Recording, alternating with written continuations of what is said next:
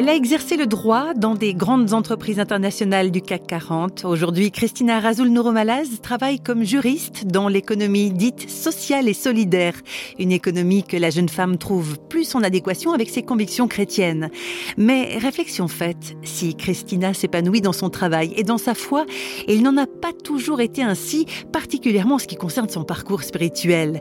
Christina a passé une grande partie de son enfance à l'île de la Réunion. C'est là qu'elle a fait connaissance avec Dieu et qu'elle a commencé à fréquenter l'église. Quand on est arrivé à la Réunion, j'avais 7 ans et je suis tombée euh, dans la classe d'une petite fille dont le papa était euh, pasteur euh, baptiste. Quand elle me l'a dit, je lui ai dit mais qu'est-ce que ça veut dire? Elle m'a dit bah, t'as qu'à venir avec moi dimanche. Et donc c'est comme ça que j'ai commencé à fréquenter ma première église, les premiers engagements, le théâtre, la musique, voilà.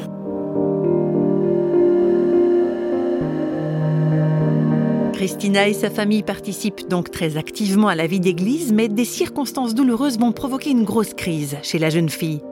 Je regardais toujours euh, l'Église avec des yeux d'enfant, euh, où c'était un monde idéal et euh, où tout le monde était gentil, où tout se passait bien, où je me sentais vraiment en sécurité et en confort. Et là où ça, ça s'est un petit peu, un peu beaucoup même effondré, ça a été au moment de la séparation de mes parents pour des raisons vraiment douloureuses.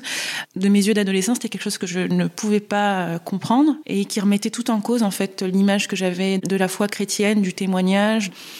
Et Dieu, euh, j'étais très en colère. J'osais pas le, le, verbaliser, on va dire, mais j'étais quand même très en colère. Et dans mes bêtises d'adolescente, mes grosses bêtises d'adolescente, je l'ai euh, quand même ma maintes reprises défiée. Pour moi, c'était un peu égal que je vive ou que je meure. Et j'avais un comportement à risque euh, qui reflétait bien cette tendance-là, assez autodestructrice.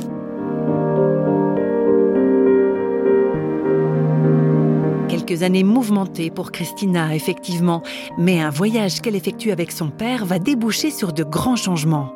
Mon père, il a fait des efforts pour qu'on se réconcilie. Et puis on est allé ensemble euh, à Madagascar et donc j'ai une tante qui m'a vu venir, qui a vu que j'avais de très très très lourds bagages avec moi, qui a pris le temps de me parler, de me dire que ce qui s'était passé dans ma famille, dans le couple de mes parents était juste inacceptable, mais que Dieu n'y était pour rien et que bien au contraire, Dieu n'avait jamais cessé de m'aimer. Et là, euh, j'ai fondu en larmes. Enfin voilà, elle avait ouvert sa Bible, elle avait lu euh, le verset qui dit, euh, où Dieu dit, euh, tu as du prix à mes yeux et je t'aime. Et c'est quelque chose que j'avais complètement perdu de vue, que je pouvais plus entendre, et tout d'un coup qui redevenait audible. Elle a su adoucir et remettre de l'amour là où il y en avait presque plus, ou, moi je ne voulais plus regarder en tout cas.